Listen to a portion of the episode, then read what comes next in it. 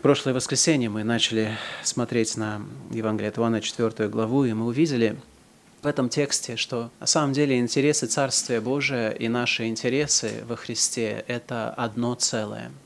Удивительным образом Иисус Христос из очень обыденной ситуации преподает ученикам очень сильный духовный урок, когда Он объясняет, что для него пища есть творить волю Отца, волю пославшего его Отца, и исполнить ее, исполнить ее до конца. Вот эта воля заключается в том, чтобы распространялось Евангелие Иисуса Христа, чтобы мы могли распространять эту надежду и жизнь вечную через проповедь Слова. И когда мы это делаем, тогда мы нисколько не теряем мы наоборот приобретаем, потому что когда мы творим волю Отца, это питает наш дух. Это является особым образом, особой формой укрепления нашего духовного человека. И люди, которые пренебрегают этим, которые только способны брать и не способны отдавать, способны слушать, но не способны говорить, способны принимать, но не способны потом служить другим людям – это люди, которые знают лишь часть благословений Божьих. Полная или совершенная пища – это пища, о которой говорит Христос, и пища, о которой мы должны знать и которую должны регулярно вкушать в своей жизни. Но история не заканчивается на вот, э, этом уроке, а что есть пища в том, чтобы творить волю Отца. Иисус Христос в 35 стихе говорит, не говорите ли вы, что еще четыре месяца и наступит жатва? А я говорю вам, возведите очи ваши и посмотрите на нивы, как они побелели и поспели к жатве. Есть такая большая и мощная очень реальность в жизни людей, феномен, что то, на что мы смотрим, и то, как мы воспринимаем то, что мы видим, определяет наши действия. То, на что мы смотрим – и то, как мы воспринимаем то, что мы видим, определяет наши действия. Это верно ну, везде практически. То есть, если мы чего-то не видим, то чаще всего это означает, что эта тема или этот предмет или человек или еще что-то просто выпадает из нашего внимания. Да? То есть, когда человек не видит чего-то, то с глаз долой, и человек перестает об этом думать. Поэтому люди очень важные вещи, которые они хотят, о которых помнить, они обычно делают какие-то визуальные себе напоминания, либо заметку в календаре, либо какую-то наклейку, знаете, на холодильник, там что-то купить нужно или еще что-то такое чтобы видеть, и чтобы вот это видение, то, что мы видим, оно каким-то образом определяло наши действия. С другой стороны, то, что мы видим, неоднозначно говорит, что мы будем делать с этим. А то, что мы видим, должно как-то нами восприниматься. Мы должны это как-то интерпретировать, чтобы впечатлиться определенным образом. И очень часто поэтому люди могут смотреть на одно и то же событие, но действия людей, они бывают совершенно разными. Потому что люди, даже наблюдая одно и то же, могут все-таки приходить к совершенно разным выводам по этому поводу. Один человек, видя человека, а, может быть, валявшегося, знаете, у дороги, подумает, ну вот еще один пьяница и пройдет мимо – думая, что все в порядке и отрезвится. Другой человек подумает, может быть, а этому человеку стало плохо, и ему необходима помощь, и он заинтересуется происходящим, постарается проявить участие, внимание, и, может быть, действительно в тот момент сделает то самое критическое, важное действие, без которого этот человек мог бы и погибнуть. То, как мы интерпретируем то, что мы видим, определяет наши действия. Иисус Христос берет вот эту вот реальность или эту истину и ученикам в данном отрывке старается преподать еще один невероятно важный урок о миссии, о деле распространения благой вести. Это урок, на который я бы хотел, чтобы мы с вами вместе могли посмотреть. Господь сказал, возведите очи ваши и посмотрите на Нивы. И Бог хочет, чтобы, я думаю, мы сегодня – также могли возвести наши очи и посмотреть на Нивы. Почему это необходимо делать? Потому что, чтобы совершать дело миссии, мы должны видеть людей такими, какими Он их видит. Мы все смотрим на этот мир, но у нас, у каждого есть своя интерпретация того, что мы видим. И сегодня я бы хотел, чтобы мы с вами исследовали то, что мы видим в свете Священного Писания – может быть, изменили свое отношение к этому миру, что, я уверен, произведет в нас рвение к благовестию. Иисус Христос в данной истории находится у места, которое называется Сихарь. Сихарь – это место, которое в Ветхом Завете называется Сихем. Сихем – это территория, где раньше в свое время, то есть она принадлежала сынам Ефрема, и этот город известен тем, что там были похоронены кости Иосифа после того, как народ израильский вышел из Египта. И на самом деле мы, зная вот это местоположение и зная некоторые аспекты, связанные с климатом и практикой Израиля, мы можем определить даже, в какое время происходит вот эта беседа между Христом и Самарянкой и о чем идет речь.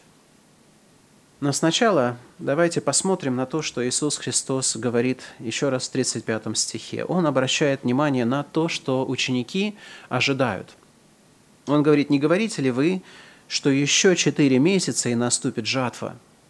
По географии и хозяйственной практике того времени мы знаем, что тогда эта беседа происходила где-то в январе месяце. А сеяние в Израиле начиналось в конце ноября, в декабре, и потом а, где-то через почти 6 месяцев происходила жатва. Сначала а, пожинали ячмень, потом пожинали пшеницу. И вы знаете, что когда колосья, они спеют, наполняются и спеют, тогда они, теря... А, они меняют свою окраску. И когда солнце светит на, созревшие колосья, то кажется, что они золотятся, или же даже они такие, знаете, белые на свет. Когда смотришь, вот эта вот часть э, зрелого пшена или зрелого ячменя, ячменя, она выглядит практически белой, сияющей на солнце. И Христос обращает внимание учеников на то, как они воспринимают жатву, и на то, как Христос воспринимает ее. Иными словами, речь идет о времени – для того, чтобы поменялась наша перспектива того, как нам нужно служить в деле Евангелия и распространения благой вести, тогда нам нужно поменять наше понимание того, в какое время мы с вами живем. Ученики, конечно же, опять же, думают в большей степени о просто материальном аспекте. Они пошли, купили хлеб для того, чтобы Иисус Христос смог что-то вкусить. Христос говорит, у меня есть пища, которую вы не знаете, переводя тему на духовную тему – и здесь он, опять же, берет и ожидания учеников, которые думают просто в плоскости, опять же, этого материального мира, думают, ну вот, да, жатва, она должна быть через 4 месяца. Он берет это и переменяет их перспективу на то, что на самом деле в духовном смысле жатва, ее не просто нужно ожидать когда-то в будущем, она уже наступила, уже наступило время жатвы. О чем говорит Христос в этом стихе? «Я говорю вам, возведите очи ваши и посмотрите на нивы, как они побелели и поспели к жатве». Иными словами, там, где ученики видели просто колосья и людей, которые собирают, Иисус Христос смотрит и видит другую реальность. Они смотрят на одно и то же, но их интерпретация того, что они видят, совершенно различна друг от друга – Ученики думают, что они пошли просто купить хлеб, а Христос говорит о том, что у него есть пища духовная. Здесь ученики думают, опять же, что речь идет о колосьях, о том, что будет очередной урожай. Но Иисус Христос говорит, нет, речь идет о том, что уже настало время жатвы, жатвы духовной. Христиас говорит, всему свое время – и Христос здесь не отрицает то, что все происходит в свое время. Он просто обозначает, что сейчас время, в котором они сейчас находятся, это время жатвы. Знаете, это время, оно, или то, как мы воспринимаем время, какое-то время, определяет то же, что мы делаем. Если вы просыпаетесь и смотрите на ваш будильник или на ваши часы и думаете, что «а, еще не время вставать», тогда вы, скорее всего, стараетесь обратно вернуться ко сну и получить немножко больше возможности отдыха. Но если вы открываете глаза и смотрите на часы, вы видите, что время на самом деле уже не просто вставать, уже бежать на работу время. Тогда вы все бросаете, вы выскакиваете из этой постели, быстро готовите, приводите себя в порядок и идете исполнять свои обязанности – То, как мы воспринимаем то время, в котором мы сейчас живем, влияет на то, что мы делаем. Иисус Христос конкретно говорит нам, вы думаете сейчас одно время, а я говорю вам, что сейчас другое время. Сейчас время жатвы.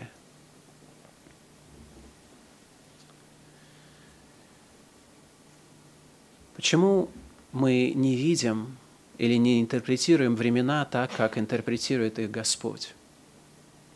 Ну, потому что, наверное, мы все же э, в большей степени живем, знаете, руководствуясь своим плотским зрением, если можно так сказать. Мы просто воспринимаем вещи так, как они естественно нам кажутся. Мы встаем, мы едем в этом метро или в электричке, мы беседуем с людьми, мы все живем вот в этом своем вот русле, и нам кажется, что в свое, вот, вот сейчас не время что-то делать мы склонны их, знаете, отодвигать на какое-то будущее, какое-то мнимо более продуктивное или более вероятное время для того, чтобы собирать духовную жатву. Бог говорит нам, что уже время, сейчас уже время жатвы. И Христос, я думаю, говорит о времени а, не просто так, ведь Он же на самом деле является господином времени. В послании к евреям мы читаем, в последние дни сие говорил нам в Сыне, которого поставил наследником всего, через которого и веки сотворил. Иисус Христос сотворил времена. Понимаете это? Он является господином времени. Не время контролирует Богом, а Бог контролирует временем – он определяет времена и сроки. И сейчас Господь обращает наше внимание и внимание учеников, что сейчас время жатвы. Он говорит, посмотрите на нивы, посмотрите, как они побелели и созрели, поспели к жатве. Послание к Коринфянам – апостол Павел, который отсутствовал здесь, среди учеников, все же понимал вот это учение Христа, и он воспринимал это буквально для того, что должно определять его практику жизни – Послание Коринфянам, втором послании, в шестой главе, он говорит, «Мы же с поспешники умоляем вас, чтобы благодать Божия нечетно была принята вами, ибо сказано, во время благоприятное я услышал тебя, и в день спасения помог тебе. Вот теперь время благоприятное, вот теперь день спасения» и время благоприятное, и день спасения до сих пор остаются. Мы живем с вами во время благоприятное и в день спасения, в день, когда Господь собирает жатву в Царствие Свое Небесное. Но мы с вами не видим людей вокруг нас, как Ниву, поспевшую для жатвы. А поэтому, потому что мы это не видим или не воспринимаем это таким образом, я думаю, мы не торопимся жать. Честно. Было время, когда в 90-е годы, в начале 90-х, в конце 80-х была очень такая открытая жажда – к Евангелию, к вопросам веры и так далее. И мы знаем, те, которые прожили этот период сознательно, вы помните, что это действительно так. Люди просто э, жаждали получить копию Священного Писания. Трактаты на духовные темы разлетались тысячами в городах. Люди брали их, читали их. На самом деле, мы видели и могли наблюдать, как ты даешь кусочек бумаги, и вместо того, чтобы, знаете, человек пренебрежительно ее бросил обратно в мусорный ящик, они действительно открывали и чуть не пожирали этот текст – Сейчас мы с вами живем уже в другое время, как нам кажется. Ну, во всяком случае, в этом отношении. Мы не видим такого голода, мы не видим, чтобы мы, знаете, предложили людям Библию, они сказали, дайте мне это сокровище. И поэтому я думаю, что мы, знаете, умственно таким своим плотским умом решили, ну, время жатвы уже прошло, сейчас уже мы собираем только остатки, знаете, какие-то такие люди уже потеряли интересы. Сейчас уже вре- не, не время жать. Нива уже переспела, давным-давно созрела, все, что можно было пожать, уже в 90-х пожали, а сейчас уже нужно просто, знаете, жить в таком режиме выживания каком-то. Я думаю, такого рода менталитет – это то, что препятствует на самом деле людям сейчас собирать жатву в Царствие Небесное, в жизнь вечную. И Христос говорит, что сейчас время жатвы, сейчас время благоприятное. Если бы мы только могли возвести очи наши, посмотреть на эти нивы и смотреть на них не своими плотскими глазами, которые видят людей, которые просто стараются, знаете, заработать себе на жизнь, обеспечить нужды своей семьи, получить какое-то удовольствие от жизни. Если бы у нас включился какой-то, знаете, какой-то духовный такой радар или духовные такие рентген, такой способность видеть глубже вот этой видимой мишуры, которая а, мешает нам на самом деле видеть, что творится в сердцах этих людей – Тогда бы мы увидели, что на самом деле это есть нивы белые, они уже созрели для жатвы. Нужно просто, чтобы люди, которые имеют вот это вот знание духовное, смогли бы пойти и сжать Божий урожай. Но таких людей не так уж и много. Поэтому у нас есть ответственность возвести очи наши и посмотреть на эти нивы по-новому – посмотреть на эти нивы через призму Слова Божия, через то, что Господь говорит в Слове Своем об этом мире, и верить этому Слову. Мы должны смотреть на людей вокруг нас с верой в Слово Божие, что время благодати, оно не прошло, оно не перескочило сейчас вот это время, сейчас время жатвы – Сейчас время, когда действие Божьей благодати также сильно в сердцах людей. И мы с вами, собравшиеся здесь, и тысячи, и миллионы других людей, есть доказательство того, что Бог и сегодня пожинает урожай в Царствие Свое. Не откладывайте свидетельство, оправдываясь тем, что сейчас не то время. Христос говорит, через Павла, увещевая Тимофея, проповедуй слово, настой, вовремя и не вовремя, обличай, запрещай, увещевай со всяким долготерпением и назиданием, потому что, опять же, не Бог подчиняется временам, а времена подчиняются Богу. И там, где есть вера в Бога, там, где есть вера в Его Слово – там Божья благодать действует и изменяет контекст, в котором мы с вами живем.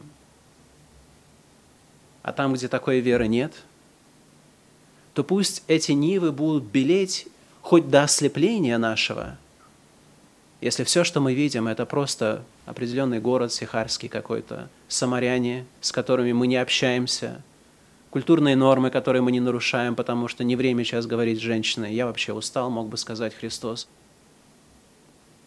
Пока мы будем вот такими мерками действовать, или по таким меркам действовать, по таким меркам интерпретировать людей вокруг нас, мы никогда не сможем собрать урожай. Проблема не с урожаем, проблема не с жатвой, проблема с тем, что мы с вами не видим вещи так, как Христос их видит, а потому не трудимся так, как Христос хочет, чтобы мы трудились реальность времени, она удивительная реальность, потому что мы знаем вот в цикле урожая, что урожай – это очень ограниченное количество дней. В Израиле время урожая, как вот мы говорили уже, оно делится, начиная практически там с апреля месяца, урожай длится на самом деле до конца там ноября. Просто собираются в это время разные культуры – да, я уже говорил о ячмене, потом пшеница, потом там идет, кажется, виноград, потом там идет дальше. И все перемещается по вот этому циклу, и на протяжении вот этих вот месяцев люди должны собрать весь урожай для того, чтобы у них было все необходимое для жизни на следующий год. Но это время, в конце концов, заканчивается – Никто не может сказать, сегодня я не пойду собирать урожай, потому что могу это сделать завтра. Никто не может просто отодвинуть вот эти сроки, потому что времена и сроки, они принадлежат Господу, и Он их определил. Они подчиняются Ему, потому что они Ему подчиняются. Он, определивший их, э, руководит этими вещами, господствует над временем. И сейчас время благоприятное, но оно пройдет – Время не будет дано нам безгранично долго. Поэтому притча говорит, собирающий во время лета сын разумный, спящий же во время жатвы сын беспутный. Так и христиане сегодня, которые занимаются тем, чтобы собирать Божий урожай, это, это сыны разумные. Те, которые сейчас занимаются тем, что они отдыхают, заботятся о чем-то другом, занимаются другими, даже, может быть, хорошими делами, но не занимаются урожаем Божиим. Это сыновья, Слово Божие называет их беспутными, которые не знают время, в которое они живут, занимаются тщетными вещами. Иисус Христос знал прекрасно цену времени. Он сказал, «Мне должно делать дела пославшего меня, доколе есть день». Приходит ночь, когда никто не может делать. Для каждого из нас у Бога есть тоже свои времена и сроки. Не только в отношении жатвы в целом, а в истории человечества, но и в жизни каждого из нас у нас есть время, когда оно время благоприятное, время, когда мы можем трудиться. А потом бывает пора, когда Господь лишает нас этой возможности. Сейчас какое время для вас? Как вы видите время, в котором вы живете? – я думаю, Дух Святой, если бы Он имел возможность говорить, Он обращал бы наше внимание сейчас, время жатвы, нежели то, о чем мы чаще всего думаем и переживаем. И это говорит о том, что мы с вами просто не видим вещи, как Бог их видит. Возведите очи ваши, посмотрите на эти нивы.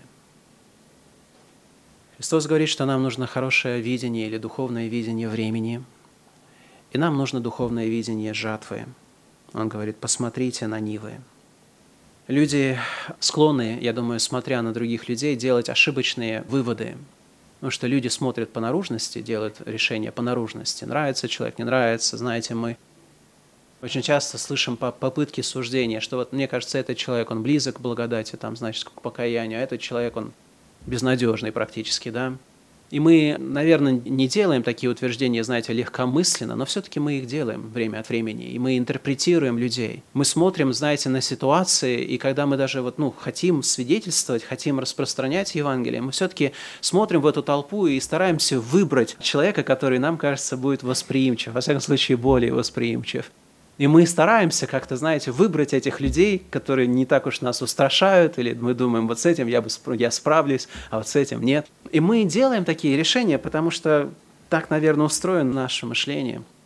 Но вот нам необходимо посмотреть на людей и видеть их через, опять же, вот это новую, новое видение, Божие видение. Сихарь, как я говорил, это уже в тот момент был город самарийский, и если бы, знаете, вот ученики Иисуса Христа делали такую, знаете, духовную оценку а, близости этих людей к покаянию, так скажем, тогда бы, я думаю, знаете, а, а, самаряне бы не попали в перспективный лист, список. Они бы попали где-то, знаете, в очень низкую такую э, вот часть э, этого списка, даже если вы вообще попали в этот список, потому что иудеи и, и сам, самаряне даже не общались.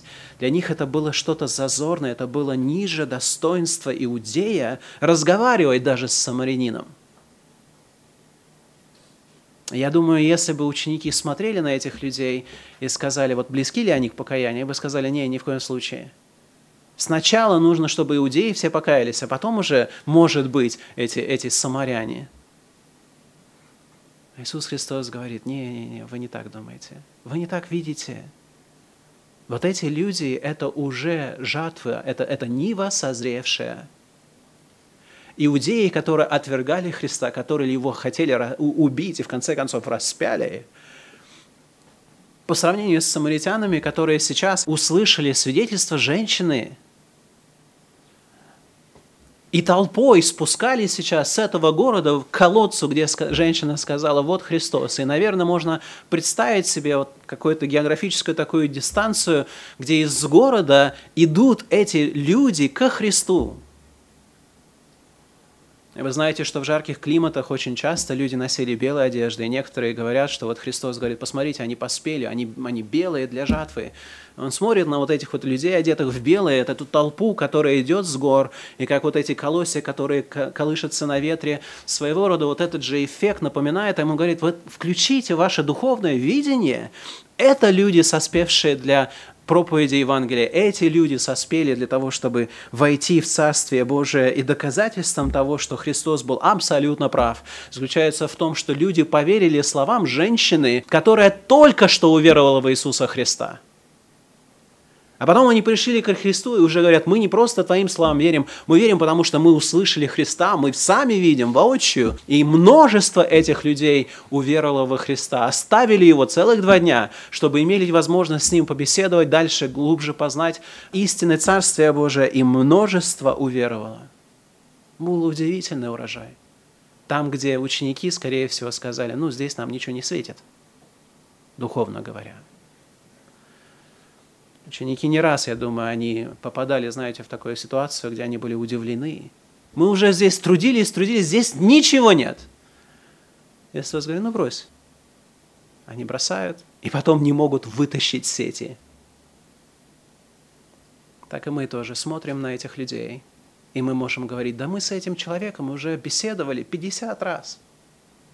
Бесполезно. А Христос говорит, вот сейчас он созрел – вот сейчас пойди скажи ему о Христе. И вы знаете, именно так работает Евангелие. Нам просто нужно смотреть на людей глазами веры, веры в Его Слово. Вот рука Господня не сократилась, чтобы спасать, и ух его не отяжелело для того, чтобы слышать. Мы должны видеть больше, чем лежит на поверхности. Мы должны на, на самом деле на поверхность даже и не смотреть. А когда мы видим человека, мы должны думать, что вот это есть душа. Душа, в которой Бог трудится. И мы должны посмотреть другим образом на то, где вот этот урожай происходит. Христос находился у колодца. То есть место, где можно было бы попить. Ученики пошли купить пищу. Это был просто нормальный город. Мы с вами воображаем, что вот действие Духа Святого, оно возможно, когда мы собираемся на богослужение. Поэтому мы стараемся сюда привести неверующих людей, потому что вот здесь вот Господь есть, а вот в мире там якобы его уже и нет каким-то образом. Но Христос показывает нам постоянно, что самые обыденные ситуации, самые недуховные места являются местом, где он может пожинать урожай. Тот же самый магазин, где мы пришли для того, чтобы купить пищу, может стать предметом, где Бог говорит, мы можем вкушать пищу духовную и пожинать души в Царствие Божие. Наша ответственность вознести глаза наши – посмотреть и верить, что Господь подготовил людей к слышанию, что Он готовит их к слышанию. Потому что на самом деле процесс евангелизации, как вы знаете, это есть процесс. Это не происходит вот просто, знаете, как вот какое-то моментальное действие – вы вспомните, как вы пришли ко Христу и что для, до этого Бог делал в вашей жизни для того, чтобы вы, услышав Евангелие, может быть, не первый, а десятый, двадцатый и тридцатый раз, в конце концов осознали его и обратились ко Христу. Ваше личное свидетельство должно быть для вас огромным ободрением к тому, чтобы вы с надеждой трудились в деле благовестия, в деле распространения Евангелия. Бог трудится – да, Он Дух, это невидимое действие в сердце, и даже если бы оно осознается каким-то образом, чаще всего люди скрывают это, как и мы в свое время скрывали, что Бог делал в нашем сердце. До поры до времени, пока мы уже просто не могли это скрывать или не видели смысла это скрывать. Это процесс – и в 36 стихе мы с вами читаем, «Жнущий получает награду и собирает плод в жизнь вечную, так что и сеющий, и жнущий вместе радоваться будут. Ибо в этом случае справедливое изречение один сеет, а другой жнет. Я послал вас жать то, над чем вы не трудились, другие трудились, а вы вошли в труд их». Иными словами, дело собирания духовного урожая – это дело, где наблюдается распределение труда распределение обязанностей. Кто-то сеет, кто-то жнет. И те, кто сеет, они сначала не видят результата своего сеяния. Если вы когда-то что-либо сеяли в этом материальном смысле, то вы знаете, что не стоит ожидать, что вот даже на следующее утро появится что-то из этой почвы. Нужно продолжать ухаживать за этим семенем, его нужно поливать, нужно, чтобы были правильные условия, соблюдать это, но только через иногда несколько недель ты можешь увидеть даже первые результаты того, что ты посеял, что там что-то растет, оказывается. И сеющий – это человек, который должен всегда сеять с надеждой, что в конце концов вот это семя не будет тщетно, но оно прорастет и в конце концов даст плод – и мы с вами тоже участвуем в деле благовестия таким же образом. И порой мы не знаем, какую функцию на тот момент мы исполняем. Мы можем иметь дело, которое никогда даже и не слышал о Христе, никогда не слышал ничего серьезного о Христе. Мы можем иметь дело с людьми, которые слышали уже очень много, и все, что необходимо, это просто, знаете, как хороший вот, э, человек, который заботится о своем урожае, просто поддержать правильные условия, немножко полить, немножко теплоты, немножко внимания для того, чтобы вот это семя, которое растет в этом человеке, оно развивалось дальше, и оно созревало дальше. И только потому, что ты не пожал, когда ты посеял, или ты не пожал, когда ты полил – это не означает, что ничего не происходит, не означает, что это вся тщетное мероприятие, и Господь сейчас не действует в это время. Это совершенно не означает. Павел прекрасно понимал эту динамику. Он говорил, кто Павел, кто Аполос? Они только служители, через которых вы уверовали, и при том, поскольку каждому дал Господь, я насадил, Аполос поливал, но возрастил Бог, посему и насаждающий, и поливающий есть не что, а все Бог возвращающий. Насаждающий же и поливающий суть одно, но каждый получит свою награду по своему труду. Ибо мы соработники у Бога, а вы Божья нива, Божье строение. Я, по данной мне от Бога благодати, как мудрый строитель, положил основание, а другой строит на нем, но каждый смотри, как строит. Свидетельство – это процесс. И потому что это процесс – мы должны сеять с надеждой, мы должны поливать с терпением, и мы должны пожинать в конце концов, потому что если кто-то сеял, если кто-то поливал, должен быть кто-то, кто может это дело пожать, потому что если оно выросло, но не пожито, да, тогда все как бы впустую, все напрасно. Этот труд погибает. В истории множество примеров того, что урожаи гибнут – Иногда нет урожаев, потому что не сеяли. Понятное дело, там вообще ожидать ничего не следует. Иногда сеяли, но потом они не смогли обеспечить достаточное количество воды, или засуха какая-то произошла, или еще что-то. И поэтому урожай даже не созрел. А бывают обстоятельства, когда первое условие соблюдено, уже посеяно, уже все произошло, правильные дожди, правильное время, все, он готов, его пора жать. Но по той или иной причине люди просто говорят, мы не будем этого делать, или это невыгодно. И весь урожай, после того, как он созрел, он потом сгнивает. И в духовном мире происходит, наверное, нечто подобное. Поэтому жатва – это огромная ответственность. Сеяние – это огромная ответственность, и поливание – это тоже огромная ответственность. Это часть процесса, и мы с вами должны быть терпеливыми служителями в этом процессе, каждый из нас – кто-то сеет, кто-то поливает, кто-то пожинает. Но на самом деле награда, которую Господь дает, она принадлежит всем. Всем совершающим этот труд. Слово Божие говорит, делая добро, да не унываем, ибо в свое время пожнем, если не ослабеем. Кому мы, кому мы свидетельствуем? Кто является предметом наших молитв иногда годами, иногда даже десятилетиями. Сеющий должен сеять с надеждой, и поливающий должен поливать с верой, и должен быть тот, кто пожинает. Поэтому, если вы уже трудились для спасения того или иного человека, не бросайте это дело сейчас. Но молитесь, продолжайте трудиться для того, чтобы в конце концов пожать то, над чем вы трудились. Вы не зря трудились.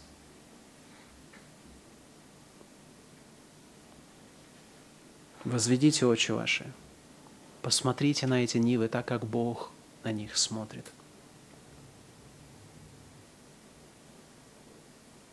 Женщина привела больше людей, чем ученики в тот момент.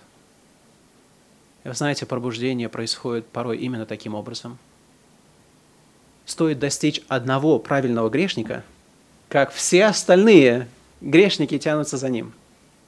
Я это знаю. В нашей церкви, у нас э, в Тольятти, я имею в виду. Когда я пришел туда, там был только один молодой человек помимо меня. Он был верующий, на год младше меня, Стас Доблер. И я. Я был неверующий на тот момент. И там было абсолютно скучно. Ну, для меня, во всяком случае. И мы начали ходить. Я время от времени начал посещать богослужения, и мама моя начала посещать эти богослужения. И Господь обратил мою маму к себе буквально сразу же. Она, как только попала в церковь и услышала проповедь Евангелия, поняла, что она именно это искала в своей жизни. Так Господь и работает. В церкви мы трудимся, мы стараемся, мы говорим свидетельство одному человеку, говорим его другому человеку, говорим ему третьего, но мы не знаем, кому мы это говорим, мы не знаем, через кого Господь произведет вот это действие, и мы не знаем, что Господь силен сделать в этом городе – нам нужно просто достичь правильного грешника. Поэтому давайте идти с этим Евангелием и достигать этих грешников. И, может быть, мы не будем сжать вот сейчас, знаете, сразу же. Но если мы начнем сеять, тогда у нас есть надежда того, что будет духовный урожай и в нашем городе, и в наше время. Если вы пришли к этому человеку, он уже слышал о Христе, Сделайте все возможное, чтобы правильным образом полить его Словом Божиим, молитвами удобрить и сделать все необходимое, чтобы это семечко веры в нем прорастало и в конце концов дало плод. Наша ответственность – смотреть на эту ниву и трудиться. Вы знаете, во время урожая, во всяком случае, в сельском, ну, в сельском хозяйстве люди знают, когда урожай – тогда все остальные вещи, они идут на, на второе, третье, десятое место. Потому что время урожая. Люди для того, чтобы собрать урожай, особенно если какие-то сложные а, погодные условия, для того, чтобы успеть его собрать, они все бросают, все бросают для того, чтобы собрать урожай. И, на мой взгляд, уравновешенная жизнь христиан в настоящее время – это признак непослушания христиан – что я не знаю, как можно быть уравновешенным в этой жизни, когда ты знаешь, люди тысячами погибают, они идут, не ведая Христа, не, не зная Евангелия. Как можно быть уравновешенным в такое время? Как можно создавать вид, что, знаете, все идет своим руслом, и только вот в нормальном каком-то, знаете, таком культурно приемлемом режиме общаться с людьми? Если бы Христос придерживался этих культурных норм, он никогда бы не разговаривал с этой самарянкой – он просто бы сказал, я устал, с этой женщиной не принято разговаривать, поэтому сейчас Господь, наверное, не хочет, чтобы я ей свидетельствовал. Слава Богу, что Господь не соблюдает всех культурных норм. Слава Богу, что Он за каждой возможностью видит возможность духовного труда и жатвы. И слава Богу за людей, которые уподобляются Господу и способны поступать, как Он поступал в этом мире. Видеть в своих сотрудниках духовных существ – гибнущих без Христа. В своих друзьях, в своих родственниках, просто в людях, проходящих мимо, странниках, людях, с которыми мы сталкиваемся просто, может быть, на пару минут, как Христос с этой женщиной-самарянкой, и берет естественную ситуацию «дай попить» и обращает ее предмет для свидетельства. Нам нужно этому учиться. Нам нужно переорганизовывать наше мышление – потому что то, что мы видим, и то, как мы интерпретируем, что мы видим, меняет наше поведение. Оно диктует наше поведение. И нам нужно менять свои приоритеты. Нам нужно трудиться в деле благовествования. Поэтому нам нужно быть жертвенными. Для того, чтобы совершать служение, нам нужно быть жертвенными. Христос в тот момент был уставшим и голодным. Они прошли долгий путь, пришли в этот город Сихарь. Это было 12 часов, жара. Даже в зимнее время, я думаю, в принципе, наверное, было уже достаточно тепло. Он был изнурен от долгого просто перехода. Он был голоден, им нечего было есть. Ученики пошли, чтобы купить пищу. И в тот момент, знаете, когда ты голоден и устал, не хочется свидетельствовать, я думаю. Хочется поспать, отдохнуть, а подкрепиться, а уже потом с новыми силами свидетельствовать, да? Слава Богу, что Христос был жертвенен, потому что благодаря таким жертвам люди спасаются. Благодаря действиям людей, которые устали и которые имеют достаточное основание сказать, сейчас не время. Это Дух Святой говорит, нет, нет, нет, сейчас именно время. Вот оно, время. Лучшего времени не будет. Вот оно, время жатвы. Будьте дерзновенны, будьте жертвенны, будьте дерзновенны в свидетельстве. Иисус Христос в тот момент нарушал социальную норму, начав разговор с женщиной. И я думаю, что вот наша культура является очень часто огромнейшим камнем преткновения для свидетельства. Мы просто думаем, что вот сейчас не время, ну, неприлично делать то, что я делаю. Неприлично брать, останавливать все, заставлять этого человека стоять, ждать что-то, чтобы ты ему объяснял и так далее. И мы вот это слово неприлично или неуместно или еще что-то используем как аргумент для того, чтобы не сказать людям слово жизни, которое они никогда не услышат, если просто люди будут соблюдать все приличия. Потому что по приличиям, как говорят, неприлично говорить о политике, не говорить, неприлично говорить о религии. Сказать, Господи, я не буду никогда свидетельствовать, потому что это неприлично в этом мире. Слава Богу, что кто-то не соблюл приличия в нашей жизни и сделал что-то из, из ряда вон выходящее для того, чтобы мы услышали Евангелие. Будьте дерзновенны, сделайте первый шаг, нарушьте культурные ожидания людей. Не делайте это грубо, но делайте это. Не разочаровывайтесь, если ваше служение в благовестии – это сеяние или плевание. Не разочаровывайтесь. Я знаю много людей, которые на самом деле, знаете, вот они слышали какую-то проповедь о благовестии, вдохновились, сказали, все, пошел. И начали свидетельствовать своим друзьям, только чтобы встретиться с тем, что они вообще не понимают, о чем идет речь, даже начинают смеяться, высмеивать тебя, и тогда этот пыл, когда он когда-то был таким горячим, жарким, потом немножко охладел, а потом уже вообще, знаете, в лединку превратился, потому что человек понял, сейчас не время урожая, сейчас зима духовная. Не разочаровывайтесь, потому что труд ваш не тщетен пред Господом, и вы пожнете, если вы не ослабеете, если вы не оставите ваших попыток достигать людей Евангелием. А если вам дано быть жнецом, если вы посвидетельствовали, и человек обратился к Господу, вы пригласили, и он пришел, и потом стал членом церкви, не возвышайтесь, как будто бы вы самый духовный христианин, и каждый раз, когда вы открываете уста, люди просто вот не могут сказать «нет». Не возвышайтесь, потому что вы вошли в труд кого-то другого. Если вы нашли людей, готовых к принятию Евангелия, готовых к тому, чтобы веровать, это означает, что кто-то до вас трудился, может быть, со многими слезами, с молитвами, с этим разочарованием, с болью в сердце. Кто-то трудился для того, чтобы вы пришли и пожали. Будьте осторожны, когда вы свидетельствуете. Все мы знаем, как можно свидетельствовать так, что потом просто к этому человеку даже и не приблизиться. Человек приходит, и вместо того, чтобы полить, он начинает постараться выдергивать этот урожай, а еще не время, оно еще зеленое. И мы таким образом очень часто приносим больше вреда этому урожаю, как стараясь пожать его до времени, нежели того, чтобы пожать его вовремя. Будьте терпеливы, будьте осторожны в этом служении. И, конечно же, молитесь.